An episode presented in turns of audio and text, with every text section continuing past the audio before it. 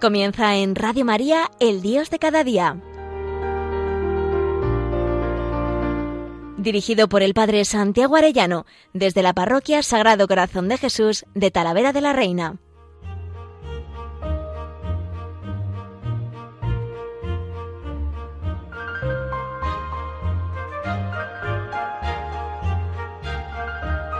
Muy queridos oyentes de Radio María, qué alegría un lunes más con todos ustedes. Estoy en estos últimos programas fijándome en vidas ejemplares y hay un sacerdote santo que me está haciendo mucho bien y cada vez más. Se trata del Santo Padre Pío de Pietrelcina. De hecho, a fin de este mes de enero voy a poder ir a visitar su santuario, el lugar donde vivió y murió, y realizar allí mis ejercicios espirituales con un discípulo suyo, el padre Pierino. Estaría allí con un buen grupo de sacerdotes, se lo digo también para que no se encomienden. Y quisiera transmitir hoy en este programa algo de su testimonio de vida, algunos rasgos que me han ayudado y que me ayudan continuamente como sacerdote y con ese deseo de, ser santo que tenía él y que, y que lo comunica continuamente. Hay una frase que es de Santa Teresita que quisiera cantar ahora pero uniéndome al Padre Pío, porque él tiene esa ofrenda a la santidad y esa ofrenda también a no tener miedo a sufrir por la salvación de las almas y para consolar al buen Dios. Dice así esta canción. No quiero ser santo a medias, no quiero ser santo a medias, no me asusta sufrir por vos, solo me asusta una cosa, solo me asusta una cosa conservar mi propia voluntad. Solo me asusta una cosa, conservar mi propia voluntad. Tomadla porque yo escojo todo lo que vos queréis. Tomadla porque yo escojo todo lo que vos queréis. Pues así también, el Padre Pío no le asusta sufrir por el Señor. Qué hermosura que nos lo conceda a cada uno de nosotros, porque en esa ofrenda lo que se manifiesta es un amor muy grande, muy grande por el Señor. Y este santo tan grande, que ilumina tanto y ha iluminado tanto a la iglesia, porque es un signo extraordinario en medio de una sociedad que se estaba paganizando tanto, ¿no? Fíjense que él muere en el 68, justo en ese momento en que estalla toda esa revolución y es como en medio de un mundo que quiere quitar lo sobrenatural, es un signo sobrenatural para indicar al mundo dónde está la clave, dónde está la salvación, en el crucificado. Y es un crucificado vivo. Pero vamos a conocer un poquito de su historia. Francisco Forgione, el futuro San Padre Pío, nació en el seno de una humilde y religiosa familia el miércoles 25 de mayo de 1887. Nació en esa aldea al sur de Italia llamada Pietrelcina, una pequeña villa en la provincia del Benevento de Italia. Sus padres, Horacio Forchione y María Giuseppa, de la provincia de Benevento, Italia, ambos agricultores encomendaron la protección de su recién nacido a San Francisco de Asís. Por esta razón, le bautizaron con el nombre de Francisco al día siguiente de su nacimiento. Luego él se llamaría Pío, asimismo, al ser religioso, por el primer papa San Pío, que era mártir, y también por San Pío V, el mártir del Rosario y de Lepanto, al cual estaba muy vinculado. Bueno, pues eh, este santo nace en el seno de esta familia de agricultores, una familia sencilla, ¿no? Una familia, pues donde se vive una pobreza, una austeridad eh, y una vida de trabajo, ¿no? La madre especialmente era muy, muy piadosa, ¿no? Y el padre, como luego veremos, se sacrificó por él, queriendo que fuese sacerdote, se, marchó, se exilió al extranjero para poder pagar sus estudios. Su vida, la vida del Padre Pío, transcurrió en los alrededores de la iglesia de Santa María de los Ángeles, que podríamos decir que fue como su hogar. Ahí fue bautizado, ahí hizo su primera comunión, su confirmación, y precisamente ahí, a los cinco años de edad, tuvo una aparición del Sagrado Corazón de Jesús.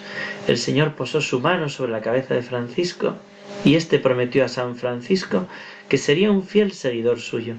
El curso de su vida y su vocación quedaría desde ese momento sellado. Padre Pío se ofrece a tan corta edad como víctima. Este año marcaría la vida de Francisco para siempre.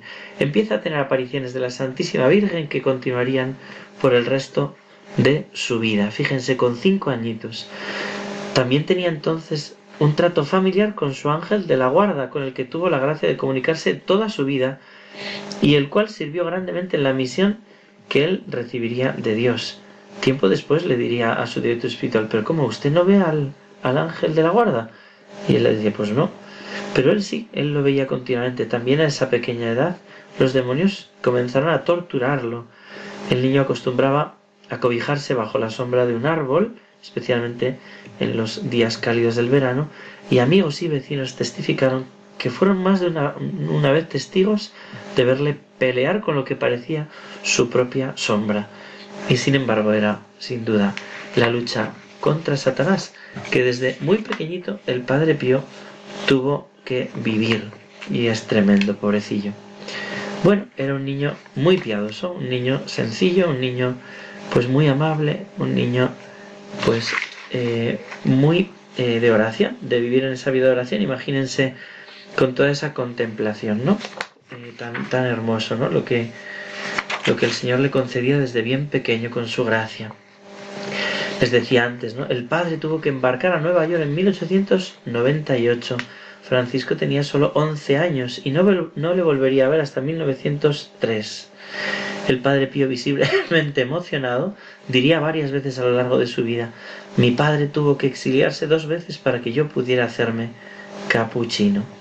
Él tenía muy claro desde niño que quería ser sacerdote y después que quería ser capuchino. Y por eso enseguida le buscaron quien le pudiera enseñar. Pero curiosamente, la mamá, mamá Pepa, le mandó con don Tiziani, un sacerdote, y veía que no adelantaba nada con este sacerdote, que su inteligencia estaba cerrada. Y pensaba, pues no hay nada que hacer. Entonces Francisco le dice, mamá, puede que mi cerebro esté cerrado, pero el corazón de él es malo, por eso no puedo aprender nada. Con el tiempo se supo que don Tiziani era un sacerdote que se había secularizado para poder vivir con una de las feligresas.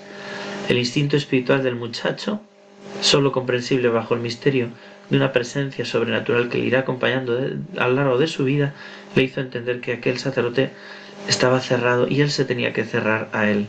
Después le dieron otro sacerdote fiel y ya sí que pudo abrirse y pudo estudiar, ¿no?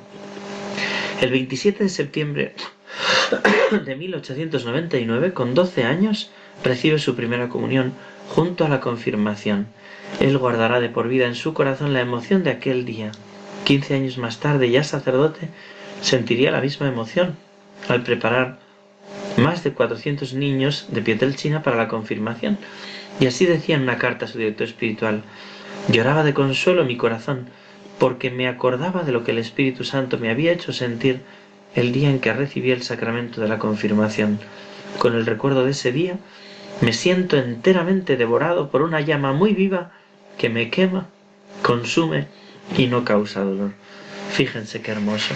Cómo el Espíritu Santo le cogió de bien niño, ya en su confirmación, para regalarle esa llama de amor, esa llama de amor. Él fue testigo desde muy pequeño, acompañando a su padre en una peregrinación al santuario de San Peregrino. La iglesia dice que estaba llena de fieles de todas partes. Francisco se arrodilló para orar al frente del santuario y observaba la angustia de una madre que se acercó al altar con un niño deforme en sus brazos e imploraba al santo que intercediera por la sanación de su hijo. Mientras su padre se preparaba para salir de la iglesia, Francisco no se movía en profunda oración de intercesión por el niño. La madre de este, en un arrebato de desesperación, dijo en voz alta, frente a la imagen del santo, Cura a mi hijo, si no lo quieres curar, tómalo, yo no lo quiero. Y diciendo esto arrojó al niño en el altar. En el preciso momento en que el niño tocó el altar, éste sanó por completo. Esta experiencia del poder de la oración afianzó grandemente la confianza de Francisco en el poder intercesor de los santos. Él había estado pidiendo, sin duda, por la curación de aquel niño y vio con qué fuerza fue aquel niño sanado por su intercesión. Los días antes de entrar en el seminario, dice que fueron días de visiones del Señor que le prepararían para grandes luchas. Jesús le permitió ver a Francisco en el campo de batalla, con obstáculos y enemigos, A un lado habían hombres radiantes con vestiduras blancas, al otro inmensas bestias espantosas de color oscuro. Era una escena aterradora, y las rodillas del joven Francisco comenzaron a temblar. Jesús le dice que se tiene que enfrentar con la horrenda criatura, a lo que Francisco responde temeroso, rogándole al Señor que no le pidiera cosa semejante de la cual no podría salir victorioso. Jesús vuelve a repetir su petición, dejándole saber que estaría a su lado. Francisco entonces entra en un feroz combate. Los dolores infligidos en su cuerpo eran intolerables, pero salió triunfante. Jesús alertó a Francisco de que entraría en combate nuevamente con este demonio a lo largo de toda su vida, pero que no temiera, y le dijo yo estaré protegiéndote, ayudándote siempre a tu lado, hasta el fin del mundo. Esta es la maravilla, la certeza de saber que el Señor nos acompaña aún en medio de las más terribles pruebas. Y dice, el día antes de entrar en el seminario, Francisco tuvo una visión de Jesús con su Santísima Madre. En esta visión Jesús posa su mano en el, en el hombro de Francisco, dándole valor y fortaleza para seguir adelante. La Virgen María, por su parte, le, le habla suavemente y maternalmente penetrando en lo más profundo de su alma. Qué maravilla, ¿verdad?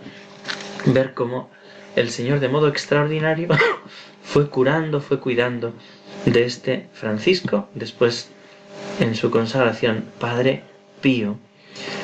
En 1905, solo dos años después de haber entrado en el seminario, el fraile Pío experimenta por primera vez la bilocación. Rezando, acompañando, acompañado de otro fraile en el coro, una noche fría de enero, alrededor de las once de la noche, se encontró a sí mismo muy lejos en una casa muy elegante, en la cual un padre de familia agonizaba en el mismo momento que su hija nacía. Nuestra Santísima Madre se le apareció al fraile Pío diciéndole, encomiendo esta criatura a tus cuidados. Es una piedra preciosa sin pulir. Trabaja en ella, lústrala, hazla brillar lo más posible porque un día me quiero adornar con ella. A lo que él contestó, ¿cómo puede ser esto posible si yo soy un pobre estudiante y todavía ni siquiera sé si tendré la fortuna de llegar a ser sacerdote? Y si no llegara a ser sacerdote, ¿cómo podría ocuparme de esta niña estando tan lejos? La Virgen le contestó, no dudes, será ella quien venga a ti pero la conocerás de antemano en la Basílica de San Pedro. Inmediatamente se encontró de nuevo en el coro donde había estado rezando minutos antes. Dieciocho años más tarde esta niña se presentó en la Basílica de San Pedro agobiada y buscando un sacerdote con quien pudiera confesarse y recibir dirección espiritual. Ya era tarde y la basílica iba a cerrar. Miró a su alrededor y vio a un fraile entrar en el confesionario y cerrar la puerta. La joven se le acercó y comenzó a compartirle sus problemas. El sacerdote absolvió sus pecados y le dio la bendición. La joven en agradecimiento quiso besarle la mano, pero al abrir el confesionario solo encontró una silla vacía. Un año después, la joven fue en peregrinación a San Giovanni Rotondo. El padre Pío caminaba por los pasillos de las celdas, repletos de peregrinos, y al ver a la joven entre ellos, la señaló, diciendo, Yo te conozco, tú naciste el día que tu padre murió. La joven sorprendida esperó largo rato para poderse confesar con el padre y aclarar sus inquietudes. Padre Pío la recibe en el confesonario con estas palabras. Mi hija, has venido finalmente. He esperado tantos años por ti. La joven, aún más sorprendida, le manifestó que él estaba equivocado, siendo esta la primera vez que visitaba San Giovanni, a lo que el Padre Pío contestó, Ya tú me conoces, viniste a mí el año pasado, en la Basílica de San Pedro. La joven se convirtió en su hija espiritual, obedeciendo siempre a sus consejos, se casó y formó una sólida y ejemplar familia cristiana. Qué hermosura, como el Padre Pío, con todo este milagro, lo que hacía era buscar a las almas. El día de agosto de 1910 fue ordenado sacerdote en la Catedral de Benevento, Italia. La tarde de aquel día escribe esta oración. Oh Jesús, mi suspiro y mi vida, te pido que hagas de mí un sacerdote santo, una víctima perfecta lo que les decía, ese deseo enorme de ser un sacerdote santo, una víctima perfecta. El día 12 de agosto de 1912 experimentó por primera vez la llaga del amor. El padre Pío le escribió a su director espiritual explicándole lo sucedido. Estaba en la iglesia haciendo mi acción de gracias después de la Santa Misa, cuando de repente sentí mi corazón herido por un dardo de fuego hirviendo en llamas y yo pensé que me iba a morir. Qué misterio, cómo se le va mostrando el Señor. Por ejemplo, es tremendo ¿no? el dolor que le causa al Señor la infidelidad de sus sacerdotes. Y el 7 de abril de 1913 había escrito a su director espiritual y le decía así, el Viernes Santo estaba aún en la cama cuando Jesús se me apareció en un estado lastimoso y desfigurado. Me mostró un gran número de sacerdotes infieles, algunos celebrando, otros preparándose. Le pregunté por qué sufría tanto. Apartándose de aquella multitud de sacerdotes, con una expresión de disgusto en su rostro, exclamó Carniceros. Y mirándome dijo Hijo mío, no creas que mi agonía duró solamente tres horas, no. Estaré en agonía hasta el fin del mundo. Durante el tiempo de mi agonía, hijo mío, no hay que dormirse. Mi alma está buscando unas gotas de piedad humana. Qué tremendo. Como el Señor busca quien le consuele, quien le consuele. Y para eso nos está continuamente llamando a su amor, que nosotros podamos consolarle, podamos consolarle. Uno de ustedes me traspasó el corazón, le dijo a los jóvenes a los que tuvo que él hacer de director espiritual en el seminario menor. Los jóvenes quedaron perplejos ante este comentario, pero no se atrevían a preguntar quién había sido el culpable. Uno de ustedes esta mañana hizo una comunión sacrílega. Y saber que fui yo el que se la dio hoy durante la misa me traspasó el corazón. El joven culpable se arrojó a sus pies y confesó ser él el culpable. El padre hizo señal a los demás para que se retiraran un poco y ahí mismo en la calle escuchó su confesión y lo restauró a la gracia de Dios. Qué impresionante ver cómo él tenía conocimiento de las almas, igual que Jesús conoce todos los pensamientos de nuestros corazones. Al Padre Pío se le concedía ver, ver las almas ¿no? y poder confesarlas. ¿no? También el Padre Pío tuvo la gracia de la transverberación que han recibido tan grandes santos. ¿no? Vio como un ángel con un dardo de fuego le traspasaba el corazón. Pero quizá la gracia pues más potente, más fuerte y a la vez más evangelizadora que tuvo el Padre Pío fue el fenómeno de los estigmas, las cinco llagas de Cristo crucificado que llevó en su cuerpo visiblemente durante 50 años. Un poco más de un mes después de haber recibido el traspaso del corazón, el Padre Pío recibe las señas, ahora visibles, de la pasión de Cristo. Así lo describe él mismo a su director espiritual por obediencia. Era la mañana del 20 de septiembre de 1918. Yo estaba en el coro haciendo la oración de acción de gracias de la misa y sentí poco a poco que me elevaba en una oración siempre más suave. De pronto, una gran luz me deslumbró y se me apareció Cristo que sangraba por todas partes. De su cuerpo llagado salían rayos de luz que más bien parecían flechas que, se, que me herían los pies las manos y el costado.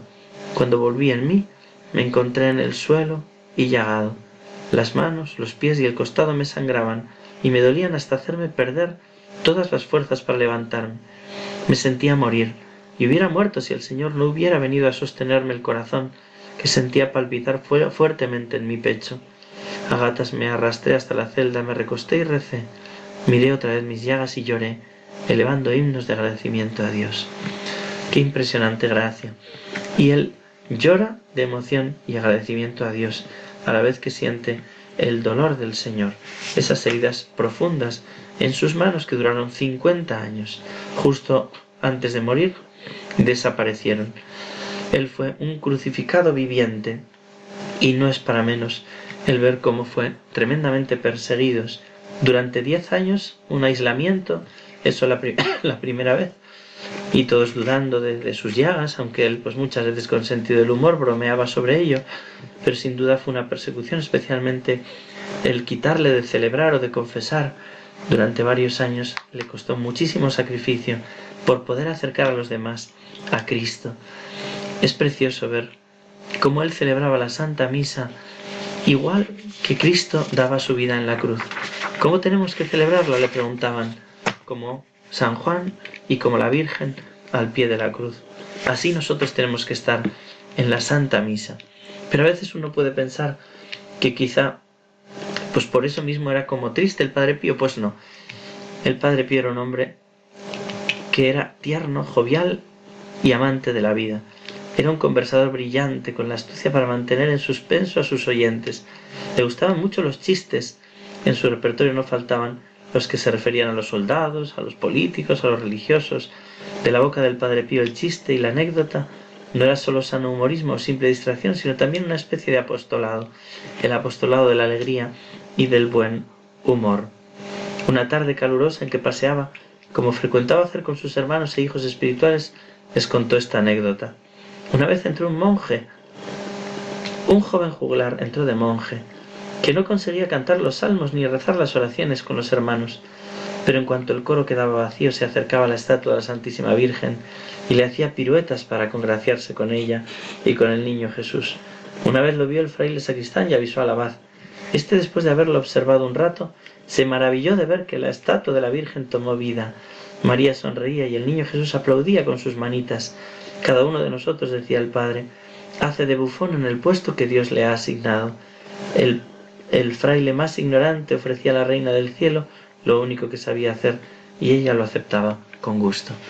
Qué hermosura ver cómo el padre Pío de todas las anécdotas sacaba una enseñanza, cómo le encantaban también los niños, muchas veces curaba a los niños por nacer, ¿no? o a los que habían nacido y estaban a punto de morir, y realizaba cantidad de milagros en ese sentido.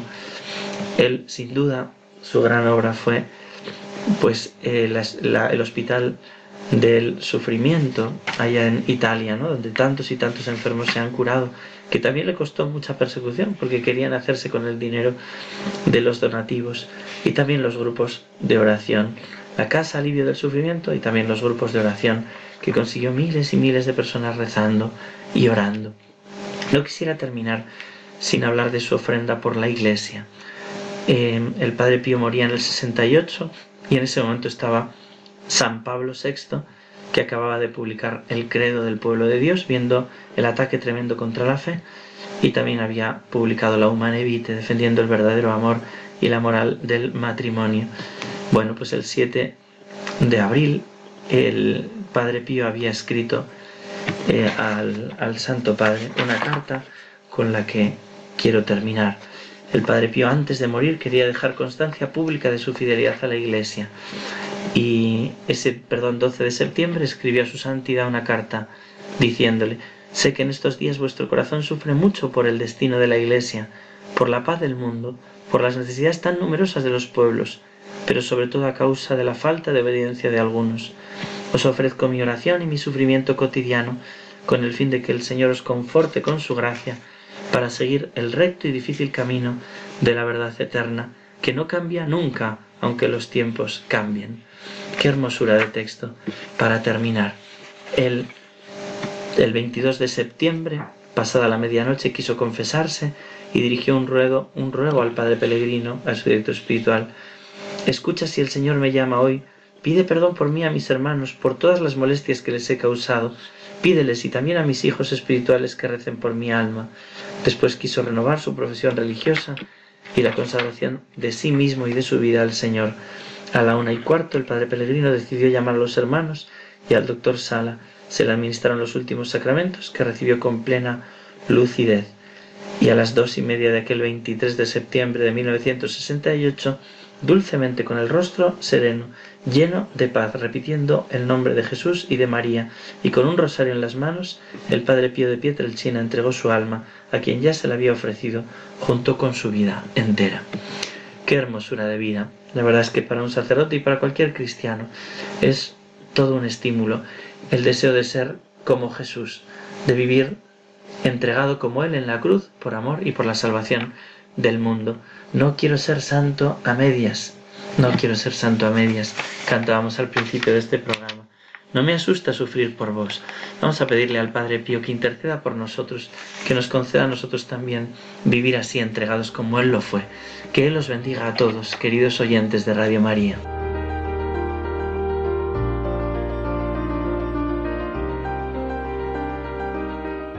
Finaliza en Radio María, El Dios de cada día. Dirigido por el Padre Santiago Arellano, desde la Parroquia Sagrado Corazón de Jesús de Talavera de la Reina.